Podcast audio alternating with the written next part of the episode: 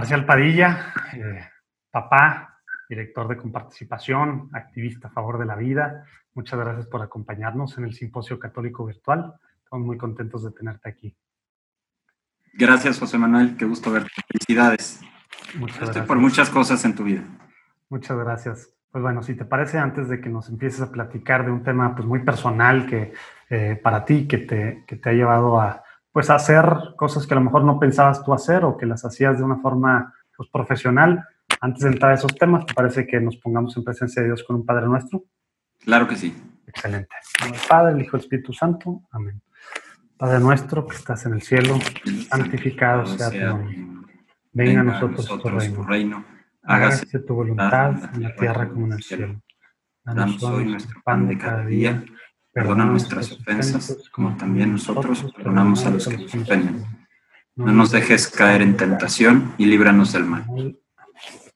Virgen María, cúbrenos con tu manto. Mano Marcial, todo tuyo. Gracias, muchas gracias José Manuel. Pues gracias por la invitación. de hecho, me haces un gran favor y un gran regalo. Eh, mm, sé que el, contexto es un, un, evento virtual donde pues has invitado a muchas voces católicas a hablar de diversos ámbitos o dimensiones que tienen que ver con nuestra fe y cómo se hace presente esta fe en el mundo, sea en lo ordinario y cotidiano y pequeño, como en lo social o que tiene gran impacto, relevancia, incluso mediática.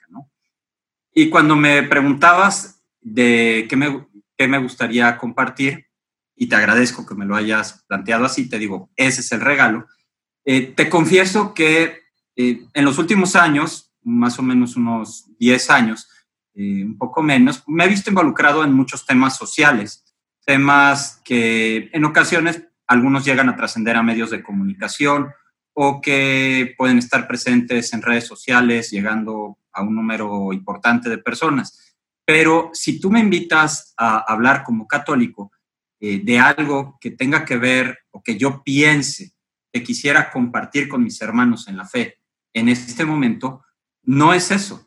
La verdad, no es eso.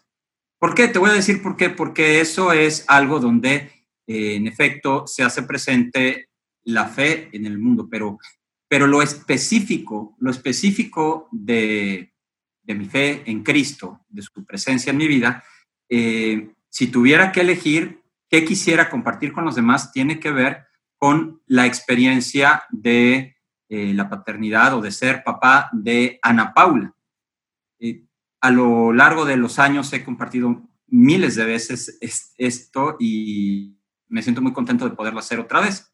Yo, de todas las cosas que se puedan decir de mí, hay algunas que no se pueden decir, pero bueno, esas las mantenemos confidenciales, pero todas las cosas que se pueden decir de mí, pues no es a qué me dedico, sino realmente lo que más me llena es ser el esposo de Mayela y el papá de Juan Pablo, de Rafael y de Ana Paula. Yo soy un, hombre feliz de llegar a mi casa, eh, adoro a mi esposa, soy feliz de servirlos, de ser el esposo de ella y el papá de mis hijos. Para mí lo importante eh, y lo que me llena es eso. Lo demás del día, pues sí, es importante, pero, pero me llena llegar a mi hogar. Y de mis hijos, mi hija Ana Paula es una niña muy especial. Es una niña que, como ya te he compartido en particular y ahorita lo hago en este medio, eh, para no volverme yo loco, y no es una imagen, para no volverme yo loco, yo veo su vida como que Jesucristo la escogió para unirla a su cruz. Y mi hija más pequeña, Ana Paula, es una niña que está totalmente en la cruz, pero con Cristo. Y es una niña que está totalmente abrazada por Jesucristo, pero por Jesucristo crucificado. Voy a narrar brevemente cuál es su situación y compartir por qué de todas las cosas que me dices, oye, platica o comparte algo desde tu fe con tus hermanos, ¿por qué escojo esto? Ana Paula es una niña que fue muy querida, muy deseada desde antes de nacer. De hecho, eh, fui por razones de trabajo a Roma en diciembre de 2011, fui a la tumba de San Juan Pablo II y a escondidas, para que no me regañaran, le marqué a mi esposa y le dije, oye, estoy en la tumba de Juan Pablo II, ¿qué le pido? Me dijo, pídele la niña. Y le pedí una niña. Regresando, Ana Paula. Vino en, este, comenzó el embarazo de Ana Paula. A los siete meses de embarazo, todo normal, eh, hubo un, problema totalmente inesperado en el embarazo. Mi esposa empezó a perder líquido, pero no había roto fuente. Eso significaba que había habido una ruptura muy pequeña de la membrana y Ana Paula se había infectado. El cuerpo de la mujer está hecho para proteger al bebé. Le puede pasar cualquier cosa a la mujer antes de que le pase algo al bebé, pero en este caso Dios permitió que a mi esposa no le pasara nada. Quien le pasó fue Ana Paula. Pero Ana Paula luchó por su vida, Dios tuvo piedad de ella y nació prematura, le dio un choque séptico a las 24 horas de nacer, estuvo a punto de morir, pero salió adelante. Eh, un mes después, pensábamos que esa era la anécdota de su vida, un mes después le dio meningitis. Estuvo, si cabe, todavía más cerca de morir. De hecho, el doctor nos explicó la situación en términos muy técnicos y yo le respondí, mire doctor, yo soy ingeniero. Dígame en una escala del 1 al 10, ¿qué probabilidades de morir tiene mi hija? Me dijo, mira, en una escala del 1 al 10, que muera, 9. Y no dijo 10 porque seguía respirando y estaba viva. Pero Ana Paula luchó por su vida, Dios tuvo piedad de ella y salió adelante. Quedó eso sí con una lesión cerebral muy severa y Ana Paula es como una muñeca de tela. Donde la pones, ahí se queda. No habla, no ve. A lo mejor escucha o percibe algunos sonidos, pero es, es difícil saberlo porque no reacciona prácticamente nada. Es, es totalmente es una, una muñequita muy hermosa acostada. Donde la pones, ahí se va a quedar. Después de eso tuvo hidrocefalia y no una vez, dos veces, cada uno de ellos con terapia intensiva. Luego al año siguiente, en miércoles santo, fíjate, en miércoles santo se rompió una pierna y no se mueve. ¿Cómo se rompe una pierna alguien que no se mueve? Y luego al año siguiente le dio neumonía. En la neumonía nos dimos cuenta de que tenía una hernia yatal, que es el estómago saltado hacia los pulmones. La operaron. En la operación salió bien, pero luego se le complicó, eh, entró en shock, y se le ponchó el estómago por dentro, ¿no? Por dentro del estómago. Y el doctor nos dijo, no sé qué va a pasar. Pero Ana Paula luchó por su vida, Dios tuvo piedad de ella y volvió a salir adelante. Al año siguiente, otra neumonía de otros 15 días, salió y a la semana de que salió otra neumonía de otra semana, salió tres meses después otra neumonía de tres días y desde hace cuatro años no hemos ido al hospital, no porque no tenga la misma condición, sino porque ponemos medios hospitalarios de cuidado en la casa. Su cuarto de hospital, de casa, es prácticamente un cuarto de hospital. Entonces, ya no la llevamos, la atendemos aquí de todo lo que pueda pasar, pues en pulmones principalmente, le dan convulsiones, entonces toma anticonvulsivos muy fuertes y este, pues tiene una vida, como te digo, muy, muy complicada. En estos siete años y medio, ya se acerca a los ocho años de vida, con mucha frecuencia han pasado situaciones donde Ana Paula eh, pasa algo que tú humanamente puedes decir, puedes describir lo que está sucediendo, pero hay circunstancias que ya no son casualidad. Eh, la expresión que se suele usar mucho, eh, dicen, son diosidencias, ¿verdad? Es una expresión que se usa mucho. Hay muchísimas, voy a contar una, una de las muchas. En, una de las intervenciones, en uno de los internamientos, eh, estábamos junto a los dos elevadores del hospital, íbamos a bajar y los dos elevadores se abrieron, simultáneamente. Podríamos haber subido a uno, subimos al otro. Y al subirnos a este, había dos señoras dentro que llevaban lo que a mí me pareció una custodia cubierta. Eh, y dijeron, ah, mira, subió. Ellas querían bajar, pero no se dieron cuenta, se subieron a uno que subió y luego bajó. Les pregunté qué es y qué era eso y me dijeron que era una reliquia de Santa Filomena. Le pedimos a, en ese momento, oramos un momento con la reliquia y abreviando puedo decir que desde ese momento eh, entre otros muchos santos que se han hecho presentes en nuestra familia, Filomena, Santa Filomena, perdón, ya yo me tomo la confianza, Santa Filomena, ¿no? Una niña mártir, una niña que sufrió mucho físicamente. Eh, eso, y como esta, podría contar muchísimas. Luego, regalos muy bonitos, por ejemplo, Ana Paula hizo su primera comunión y recibió la confirmación. Ya la teníamos programada, se la otorgó, eh, se la impuso, le dio la primera comunión y le impuso los óleos de la confirmación, Monseñor Juan Armando Pérez Talamantes, que le tengo, tenemos una gran gratitud en mi familia y estamos muy agradecidos de veras con él, hombre de Dios, un pastor muy cercano, muy cariñoso. Eh, nada más que ya teníamos la fecha, la parroquia y todo, y Ana Paula estaba en terapia intensiva cuando llegó la fecha y Monseñor dijo, ah, pues muy bien, voy y le doy ahí. Entonces las fotos de la primera comunión y la confirmación de Ana Paula son de una muñequita con un vestido hermoso, con una princesita, sobre una cama de hospital, un señor obispo que en vez de tiara lo que tiene es cofia y cubrebocas y este, todo, todo lo que se requiere para poder estar en terapia intensiva. Y así ha habido muchas, muchas situaciones. Eh, ¿qué, es lo que... Por, y tú dirás, bueno, Marcial, ok, la verdad es que es una historia impactante. Eh, bueno, supongo que es impactante. A mí la verdad es mi día a día. Entonces, yo vivo la normalidad de, la, de ser el papá de Ana Paula. Yo supongo que es impactante porque estoy viendo y nuevamente así tienes la cara de que, ah, caray, este, y muchas veces, pues sí me ha tocado ver reacciones donde me doy cuenta de que lo que vivo, visto desde, desde lo ordinario y estar en la calle, pues puede ser muy, muy impactante. Digo, bueno, sí, o sea, sí, sí, es así. Ahora, de todas las cosas, ¿por qué platico esto? ¿Qué, qué tiene que ver? ¿Qué tiene que ver contigo? Primero, obviamente, supongo que dices, qué bueno que no me pasó a mí. Ay, Marcial, ¿cómo crees? Claro que sí, vamos. o sea, seamos honestos. Yo sé eso es lo primero que piensa uno. O sea, qué bueno que no me pase a mí y Dios mío que no me pase a mí. Nadie quiere que le pase algo malo a sus hijos. Nadie quiere que se enfermen. No, ¿cómo crees? La queremos mucho. No, yo, yo estoy seguro de que no es que no quieran a mi hija, lo que pasa es que quieren a los suyos. Este, ver sufrir a un hijo es algo que no se lo puedo desear a nadie. A nadie. Es una cruz como no te la puedes imaginar y que vivimos miles y millones de papás en este planeta. Con o sin fe, porque eso no pregunta, es algo que simplemente lo vives.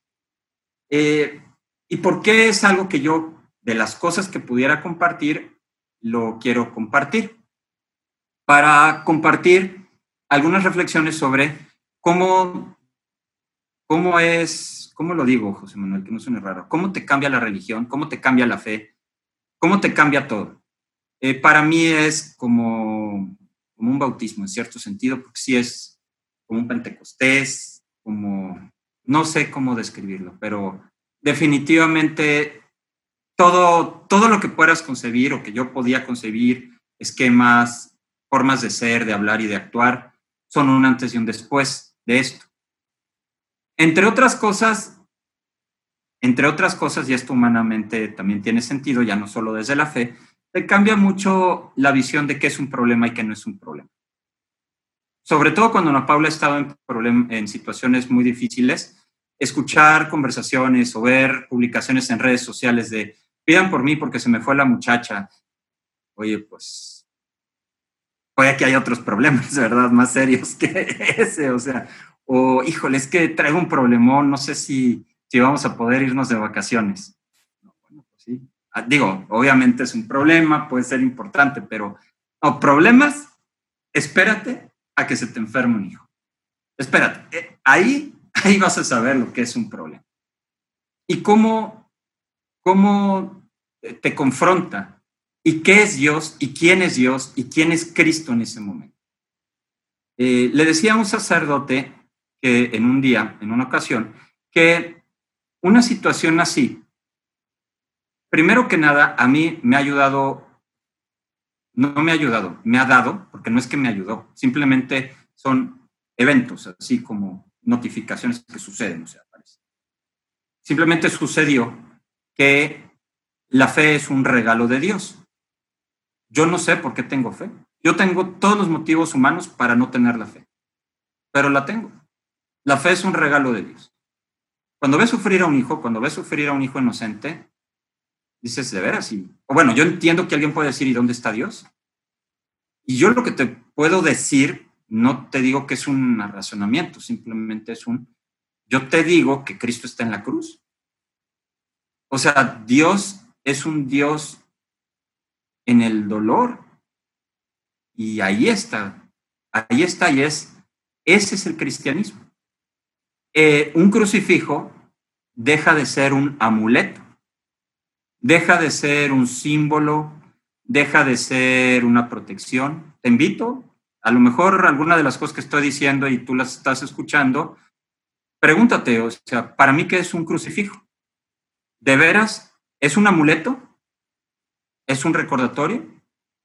¿O es la cruda realidad de que el, triunfo del el triunfo, la felicidad, la eternidad pasó por la cruz y pasa por la cruz, por la humillación, por el dolor, por el abandono, por el desprendimiento, por perder a los ojos del mundo y simplemente saber que ese que está crucificado es verdaderamente Dios. La Semana Santa, la Semana Santa ya no son tres días. La Semana Santa es el momento del año donde como iglesia, como comunidad de pueblo de Dios, pues vivimos y revivimos de forma en el tiempo esa, ese sacrificio de Cristo. Pero, eh, pues cuando tienes un hijo enfermo, tienes a un Cristo chiquito en tu casa todos los días. Todos los días. En el caso muy específico de Ana Paula, por ejemplo, me han dicho varias veces y lo entiendo, o sea, yo no yo sé que lo dicen bien, no lo digo como reclamando o reprochando, pero me dicen es un angelito o qué bendición. Eh, eh, para ser precisos, te voy a decir cómo lo experimento. Ana Paula, más que un ángel, es como, acabo de mencionar, es como un Cristo pequeño. ¿Por qué? Porque a los ángeles no les duele. En uno de los eh, internamientos, en uno de los internamientos de Ana Paula, pude entrar a visitarla en un lapso de tiempo muy pequeño porque yo tenía algunos compromisos de trabajo, había unas reglas de visita, aunque fuera en terapia intensiva, y coincidió que pude entrar en ese momento y tenía exactamente 20 minutos, media hora. ahorita puedo ver a Ana Paula. Estaba muy mal ella, ¿eh? muy, muy, muy mal. Y cuando ya entré, ya estaba cambiado, cofia, cubrebocas, la bata, eh, lo que te tapan los zapatos y todo. Estaba ahí, acababa de llegar a la cama y justo en ese momento veo el reloj del, del cubículo de terapia intensiva y era el momento en el que iban a empezar a celebrar la misa en el hospital. Entonces, tuve que escoger o visito a Ana Paula o voy a misa.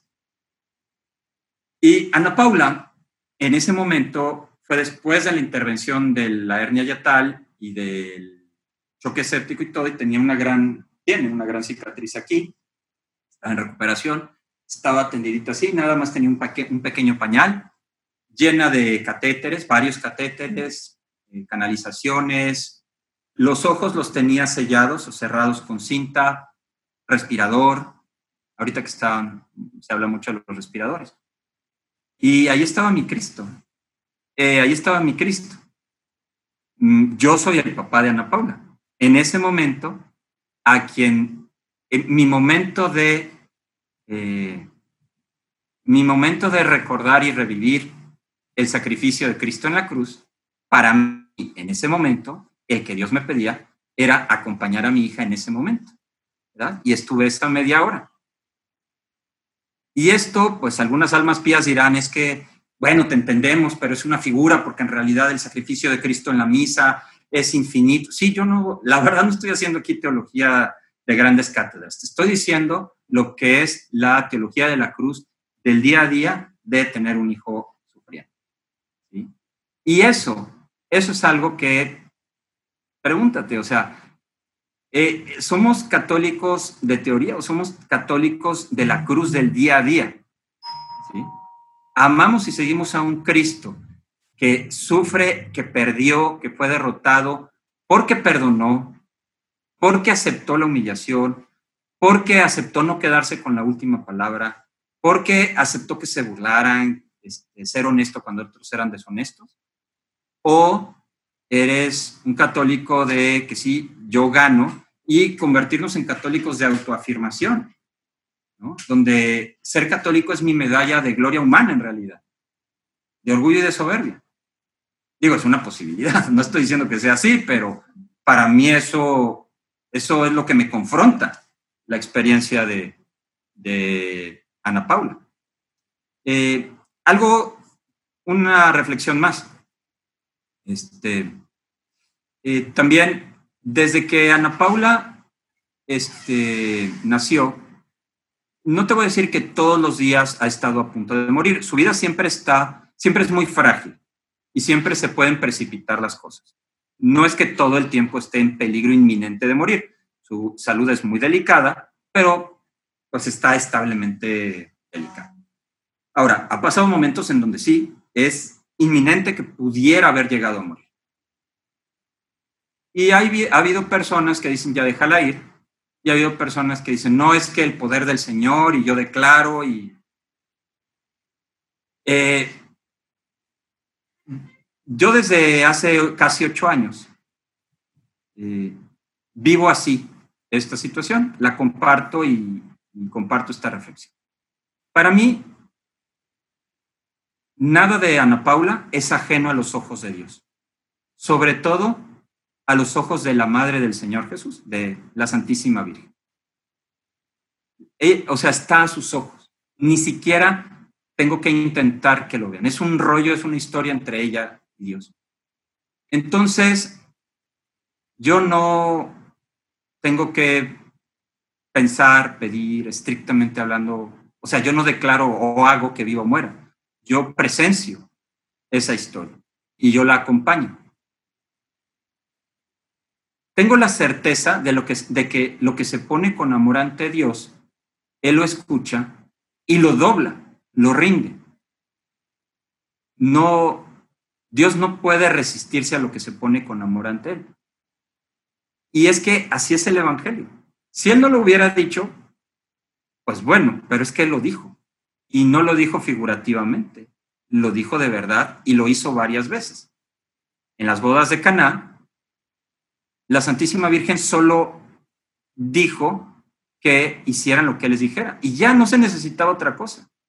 Y la cirofenicia le dijo, pues mira, las con las migajas, con las migajas.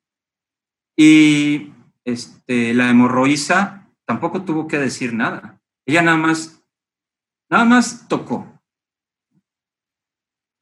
¿Y esto por qué?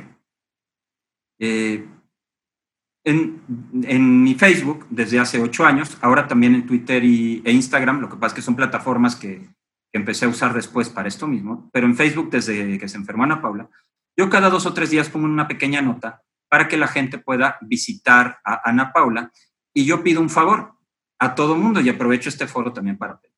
Yo le pido a la gente que adopte a Ana Paula como si fuera una ahijada espiritual. ¿Y, qué, en qué consiste? En elevar a Dios lo que el amor les inspire ante la misericordia de Dios por la salud de Ana Paula. No, bueno, sí, dicen algunos. Vamos a pedir que se haga la voluntad de Dios. No, eh, no es eso. ¿Cómo? no aceptas la voluntad de Dios. No, es que ese es el punto. No tiene caso que pidas que se haga la voluntad de Dios. La voluntad de Dios no se pide, la voluntad de Dios se acepta. Es como decirle al sol que brille, el sol va a brillar. Lo que tienes que hacer es aceptar que brille. Lo que se piden son los milagros. Y en la misma medida que te humillas, que te rindes, que eres, que eres nada, que eres, bueno, más bien que eres como niño, no sé, que eres como Ana Paula ante los ojos de Dios, en esa misma medida que aceptas, en esa misma medida puedes anhelar. Entonces, eh, recibimos de Dios lo que nos da como nos lo da. Ni las manos metemos. Y ponemos ante Él nuestro anhelo, la salud plena para nuestra hija Ana Paula. Entonces, José Manuel, y con esto concluyo. De todo lo que te ha enseñado, has vivido y todo, ¿qué es lo que tú crees que podrías compartir o que crees que pudiera ser una experiencia que a lo mejor alguien te gustaría compartir?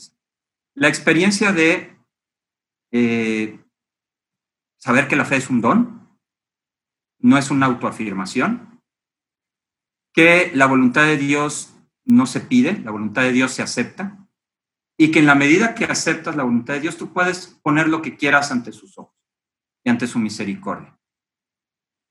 Eh, les invito a que sean padrinos de Ana Paula, se lo agradezco el foro, aprovecho el foro y eh, pues eso es lo que quisiera ver este, o compartirles. Que aceptemos la voluntad de Dios tal como nos la da y que pongamos a Él nuestro anhelo con toda la humildad y la sencillez, porque en la, medida, en la misma medida que aceptemos, en esa misma medida vamos a poder anhelar y poner ante su misericordia. Eh, muchas gracias, José Manuel, muchas gracias a todos y gracias por ser padrinos de Ana Paula.